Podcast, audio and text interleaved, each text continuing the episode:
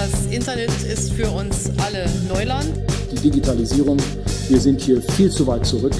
Es ist eine enorme Chance, wenn wir begreifen, dass wir diese Gesellschaft wirklich umbauen können. Weil die Dinge technisch funktionieren. Der Podcast zum digitalen Wandel mit Dr. Alexander Bode, dem Dolmetscher der digitalen Vision. Wir sind wieder im Podcast, wir sind wieder mit Alexander Bode zusammen und wir reden wieder über die digitale Vision. Mittlerweile zu einer Zeit, wo die meisten fast schon ein bisschen digitalisierungsmüde wieder werden. Die Zoom-Konferenzen der vergangenen Wochen fangen allmählich an, so ein bisschen an den Nerven zu zerren. Allmählich möchte man die Menschen wieder in Natura sehen. War es das jetzt schon mit der Digitalisierung oder kommt da noch mehr? Nein, also ich würde das Bild ganz deutlich differenzieren. Wir erleben natürlich das, was Sie eben beschrieben haben, dass die Leute sich freuen, auch mal wieder die sozialen Kontakte zu pflegen. Das ist völlig normal. Aber jeder hat jetzt auch verstanden, dass es mit der Technologie funktioniert, dass man hier mit ein bisschen Erfahrung im Umgang auf einmal Dinge auch ähm, machen kann, die dadurch deutlich einfacher sind als früher und vor allen Dingen auch weniger aufwendig. Und ich glaube, die Herausforderung liegt jetzt darin, die Vorteile der Technologie zu kombinieren mit den Vorteilen des persönlichen Kontaktes. Und wenn uns das gelingt, in eine neue Normalität, wie man ja so schön sagt, zu überführen, dann können wir vielleicht aus dieser Krise so gestärkt hervorgehen, dass wir irgendwann mal sagen werden, das Jahr 2020 hat hier zu einer Initialzündung beigetragen. Was würden Sie denn sagen, ist das Bleibende der vergangenen Wochen? Was ist das Bleibende der Krise von Anfang des Jahres? Das Bleibende ist, dass Dinge geschehen sind, die viele in ihrem beruflichen Alltag noch vor Monaten für unvorstellbar hielten. Das fängt bei Chefs an, die sich nicht vorstellen konnten, mit ihren Mitarbeiterinnen und Mitarbeitern aus dem Homeoffice heraus zu agieren.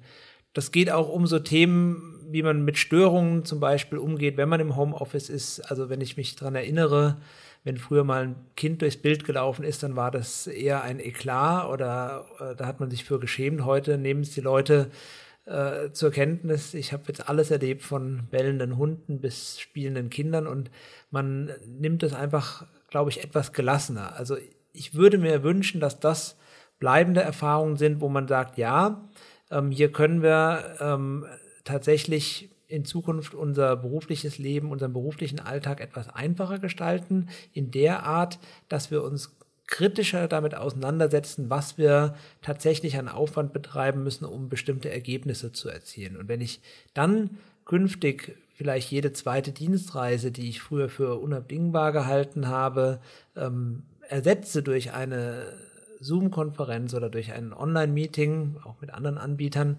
dann äh, glaube ich, haben wir was aus dieser Krise mitgenommen, was für alle gut ist, für meine Familie, weil ich mehr zu Hause bin, für ähm, die Ökobilanz, weil ich weniger unterwegs bin und am Ende für mein eigenes Wohlbefinden und damit auch die eigene Leistungsfähigkeit.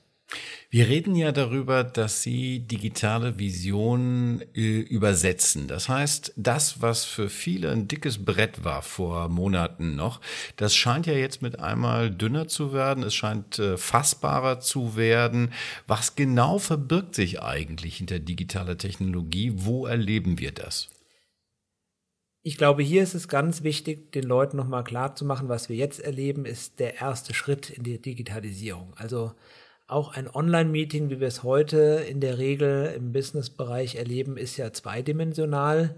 Ähm, Sie sehen alle Kollegen, alle Teilnehmer auf einem flachen Bildschirm nebeneinander in mehr oder weniger schönen Porträtbildchen. Ähm, ich versuche ja den Leuten schon den Blick darüber hinaus zu öffnen und zu sagen, es wird möglich sein, künftig auch Treffen virtuell im 3D-Raum zu erleben. Und ab da wird es ja dann wirklich spannend, wenn ich mich ähm, mal in die Lage reinversetze, technisch alles schon möglich, ähm, mit Hilfe von Virtual Reality eine Konferenz abzuhalten, wo ich dann mit meinem Avatar, also einem Abbild meiner Person, aufstehe, zu einem Kollegen rüberlaufe und mich nur mit ihm unterhalte. Und alle anderen hören das nicht. Und ich kann aber auch mich umdrehen und die Geräusche hören, die um mich herum sind. Aber es ist sozusagen im 3D-Raum wie in der realen Welt abgebildet. Ab da würde ich mal sagen, bewegen wir uns dann in den Bereichen, wo man auch sagt, okay, dann macht es auch Sinn, so Dinge ähm, mal größer zu denken und eben auch vielleicht für Formate, die jetzt auch in der heutigen Zeit noch nicht so gut vorstellbar sind, ähm, hier diese Vision zu erkennen. Was würde das für einen Mehrwert bringen? Also im Moment klingt es für mich so ein wenig wie Science Fiction. Es ist super spannend. Äh, ich würde es gerne selber erleben. Aber vor dem Hintergrund, dass wir beim letzten Mal über Geschäftsmodelle gesprochen haben, wo ist da der Business-Ansatz? Der Business-Ansatz ist genau darin, nämlich die Schwächen der bisherigen Online-Kommunikation zu überwinden. Das fängt ja damit an, dass Sie, ähm, wenn Sie auf dem Bildschirm sehen, quasi immer an den Augen des Gesprächspartners vorbeischauen, weil sie schauen ihm in die Augen, aber nicht in die Kamera. Oder sie schauen in die Kamera und sehen ihn aber nicht. Und das macht es für uns in der Kommunikation unnatürlich. Und je natürlicher die Kommunikation wird, ähm, je eher auch die Dinge in Echtzeit stattfinden und nach dem persönlichen oder nach dem natürlichen Empfinden, desto gewohnter werden wir mit dieser Technologie umgehen. Also gehen wir nochmal zurück auf so den letzten großen Technologiesprung ähm, von der Telefonie auf das Smartphone. Ich glaube, am Anfang konnten sich die wenigsten Leute vorstellen, jetzt ihr Telefon immer mit sich rumzutragen, immer erreichbar zu sein. Das war für viele am Anfang äh, irgendwie so eine Horrorvorstellung. Geschweige denn äh, auch im Urlaub äh, dann noch Bilder damit zu machen und die zu verschicken.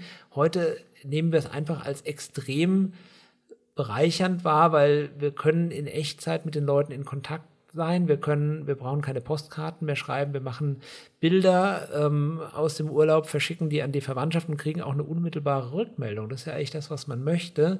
Eine Bestätigung für das zu erfahren, was man ähm, aussendet. Und ähm, das ist eben mit dieser Technologie möglich. Und genauso will ich den Blick jetzt schon öffnen über die heutige 2D-Kommunikation im Online-Bereich hinaus.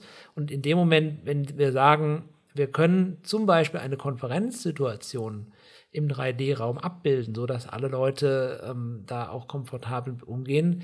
In dem Moment ist das Thema Dienstreise, glaube ich, hinfällig. Das ist genau das Visionäre, was Sie ja äh, zu übersetzen äh, trachten. Jetzt ist aber die Frage, wie realistisch ist das vor dem Hintergrund, dass ja die Infrastruktur in Deutschland zumindest nicht unbedingt so optimal ist für solche Mengen von Daten, die da von A nach B fließen müssen?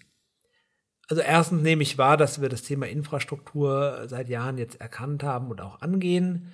Ähm, ich kann es hier für unser Dorf Bickenbach sagen, wo die Straße aufgerissen wird und Glasfaserkabel gerade flächendeckend verlegt wird. Ähm, ab Mitte Juli können wir hier mit äh, 1 Gigabit äh, gerne surfen. Das ist das, was wir dafür brauchen. Ich denke, das findet flächendeckend in Deutschland statt und wird jetzt auch nochmal deutlich forciert. Ähm, aber neben der infrastrukturellen Frage ist es, glaube ich, am Ende des Tages eine Frage, was sich die Leute vorstellen können. Und ich versuche. Also eine Frage der Akzeptanz es ist eine Frage der Akzeptanz, die für mich aber ganz eng verknüpft ist mit dem Nutzen. Und jetzt will ich nochmal zurückkommen auf die Eingangsfrage, was bleibt aus dieser Krise? Was für die Leute bleiben sollte, ist, dass wir gezwungenermaßen jetzt erlebt haben, dass Dinge, die unvorstellbar waren, auf einmal Realität wurden. Und zwar in einer Geschwindigkeit, wie wir es in den vergangenen 50 Jahren nicht erlebt haben. Und das wünsche ich mir, dass die Leute das für sich erkennen, dass Dinge möglich sein werden mit neuer Technologie, mit ähm, ja, vielleicht anderen Anwendungen, als wir sie bisher kennen, die bisher nicht vorstellbar waren. Und sich da nicht mehr zu verschließen, sondern offen zu sein und dann für sich die richtige Konsequenz rauszuziehen und zu sagen, okay, wir haben jetzt hier eine neue Technik, wie können wir die für uns am besten einsetzen, wo sind auch für unseren Anwendungsfall die Grenzen, aber wo ist auch vor allen Dingen der Nutzen, das halte ich für einen ganz wichtigen Denkprozess und den versuchen wir ja dann eben an anderer Stelle ähm, dadurch zu unterstützen, dass wir den Leuten auch zeigen, es finden diese Innovationen real irgendwo auf der Welt schon statt. Das erinnert mich so ein bisschen an den Slogan, die Zukunft der Welt ist digital. Die Frage ist vielleicht bei mir, vielen Menschen, die auch ein bisschen das Ganze mit Sorge sehen, ist die Zukunft nur digital? Da würde ich ein ganz klares Nein mit einem Ausrufezeichen setzen. Ich sehe es eher so, dass wir ähm, die Dinge unterschiedlich wertschätzen werden. Also ich habe mich jetzt im Zuge der erzwungenen, äh, des erzwungenen Lockdowns auch mit den Fragen natürlich auseinandergesetzt und bin da ganz fest der Überzeugung, dass äh, die persönlichen Treffen natürlich nicht verschwinden werden, aber sie werden ein Luxusgut werden. Wir werden das persönliche Treffen mit all dem Aufwand, der dann dahinter steckt, von der Reiseplanung bis zur Hotelübernachtung, ähm, werden wir einfach ganz anders wertschätzen. Und wenn ich jemandem künftig sage, hör zu, äh, wir können das als Online-Meeting machen, aber du bist mir so wertvoll, ich komme auch bei dir vorbei mit all dem damit verbundenen Aufwand, ohne dass es vom Ergebnis jetzt einen Mehraufwand gibt, ich glaube, das müssen wir uns einfach vergegenwärtigen, dass wir hier einen Unterschied haben werden. Und dann ist natürlich auch die Frage, wenn wir das Ganze als Luxusgut sehen, wo setze ich diesen Mehrwert ein? Und ich glaube, diese Frage werden viele Menschen auch so beantworten, dass sie sagen, naja, im beruflichen nehme ich gerne ein bisschen was von dem persönlichen, äh, nehme ich ein paar Abstriche in Kauf, weil mir es nicht so wichtig ist, aber setze diese gewonnene Zeit, weil ich eben nicht erst um 23 Uhr von der Dienstreise zurückkomme, sondern schon um 18 Uhr einfach äh, aus dem Büro aufstehe und äh, nach Hause gehe, setze ich ein, um zum Beispiel mehr persönliche Zeit auch mit der Familie zu verbringen. Und ich glaube, wenn wir das hinbekommen, dieses Verständnis dafür, dass eben zum Beispiel persönliche Zeit eben kein Standard ist, sondern ein Luxusgut, dann werden die Leute auch genau unterscheiden, was ist wert, als persönliches Treffen durchzuführen und was sollten wir mit Hilfe neuer Technologie, mit neuer Technik ähm, einfach im Rahmen der, der Digitalisierung ähm, digital umsetzen. Zeitgewinn, Effizienzgewinn, Work-Life-Balance, alles Werte, die äh, uns die Digitalisierung bringt, höre ich jetzt daraus. Hört man in die Wirtschaft, hört man mitunter auch einen ganz anderen äh, Wertbegriff. Da geht's äh, ganz viel um Daten. Und äh, Daten sind ja auch ein strittiges Thema, nicht zuletzt, weil wir vor zwei Jahren die DSGVO hatten. Wie verhält es sich mit dieser, mit dem Datenschatz? Ist der überhaupt so wertvoll, wie immer gesagt wird? Oder ist das etwas, was mehr so ähm, Nutzen nebenbei ist? Wie verhält es sich damit? Daten sind auf jeden Fall ähm, der neue Produktionsfaktor, der neben Arbeit und Kapital unser wirtschaftliches Leben in Zukunft bestimmt. Das wollte ich gerne hören, weil die nächste Frage ist nämlich, Datenanalyse ist etwas, was große Unternehmen sich schon seit Jahren auf die äh, Fahne geschrieben haben und auch machen und äh, was sie zum Teil, wenn man so die Großen der Digitalisierung nimmt, der Digitalfirmen nimmt, was ja durchaus auch äh, Besorgnis erregt. Ähm, ist Datenanalyse, ist das Nutzen von Daten, die ich sammeln kann, ist das überhaupt etwas, wo der Kleine oder der Mittelständler was mit anfangen kann? Ist das was, woran der überhaupt, wo der überhaupt rankommt? Also er kommt auf jeden Fall daran. Es gibt mittlerweile ja Möglichkeiten, sei es über eingekaufte Webservices oder eigene Software, die man bei sich ähm, auf den eigenen Servern laufen lässt, auch große Datenmengen zu analysieren.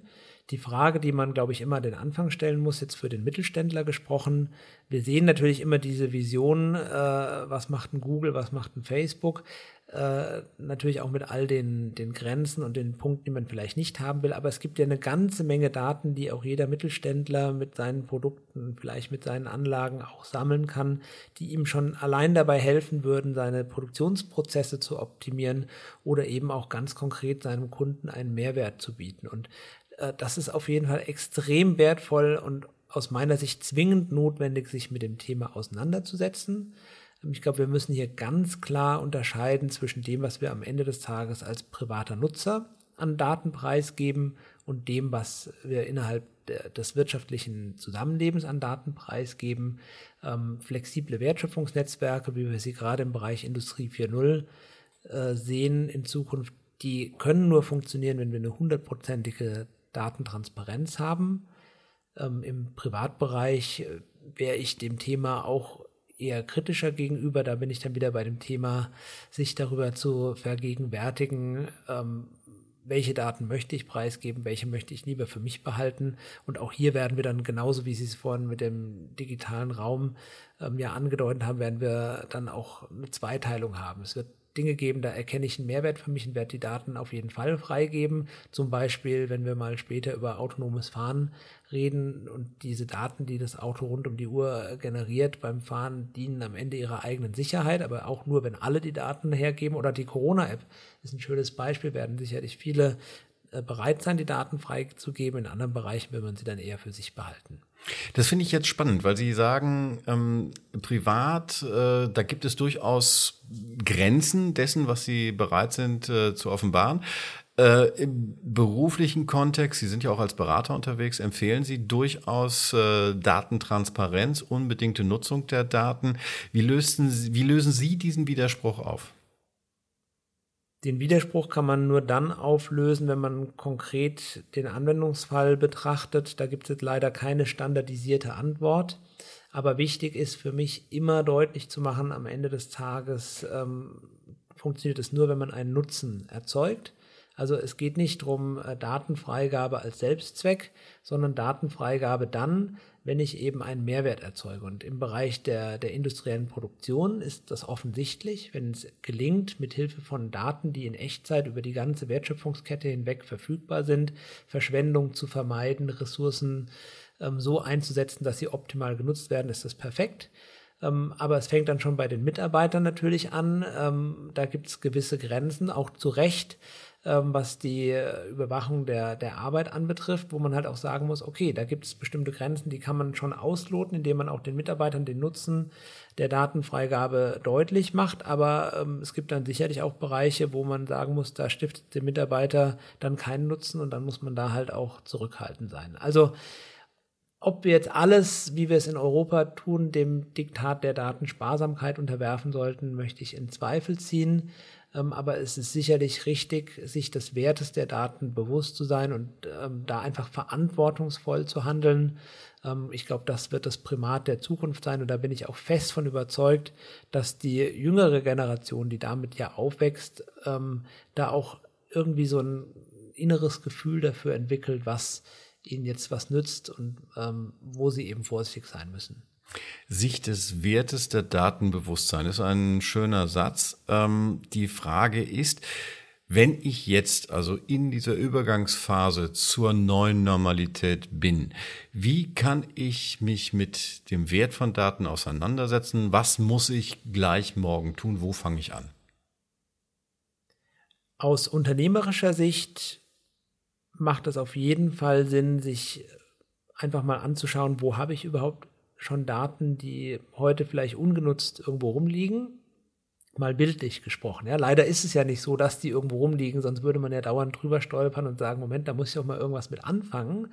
Ähm, da kenne ich ganz, ganz viele Beispiele, also bis hin zu einem äh, Vermieter von, von Flugzeugcontainern, der von allen Airlines seiner Kunden äh, hat er die Flugbewegung der letzten zehn Jahre und da könnte man super Geschäftsmodelle rausstricken. Er macht es einfach nur nicht, weil er da noch nicht die Zeit dazu hatte. Also, oder den Aufwand scheut. Oder den Aufwand scheut. Also da gibt es einfach eine ganze Menge an Daten, die heute schon generiert werden, gerade in der Produktion, die Werkzeugmaschinen, die, die Anlagen sind heutzutage alle schon wirkliche Datenproduzenten. Und das zu überlegen, einfach mal auch konzeptionell, da unterstützen wir dann auch unsere Kunden immer, was könnte man denn daraus auch machen?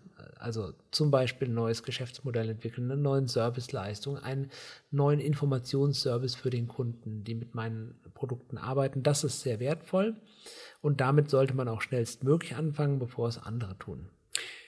Jetzt sagen Sie, Sie helfen Ihren Kunden dabei. Ähm, die Frage ist, wenn ein Kunde jetzt ganz konkret, wir äh, leben in einer Situation, wo die Wirtschaft mühsam aus dem Lockdown wieder heraus startet, äh, sich sagt, naja, ich muss jetzt erstmal sehen, dass mein Kerngeschäft wieder ins Laufen kommt. Ich kann mich dann später um die Daten kümmern. Was ist Ihr entscheidendes Argument, dass äh, man in dieser Situation jetzt den Aufwand tatsächlich wagt und was ist der Mehrwert?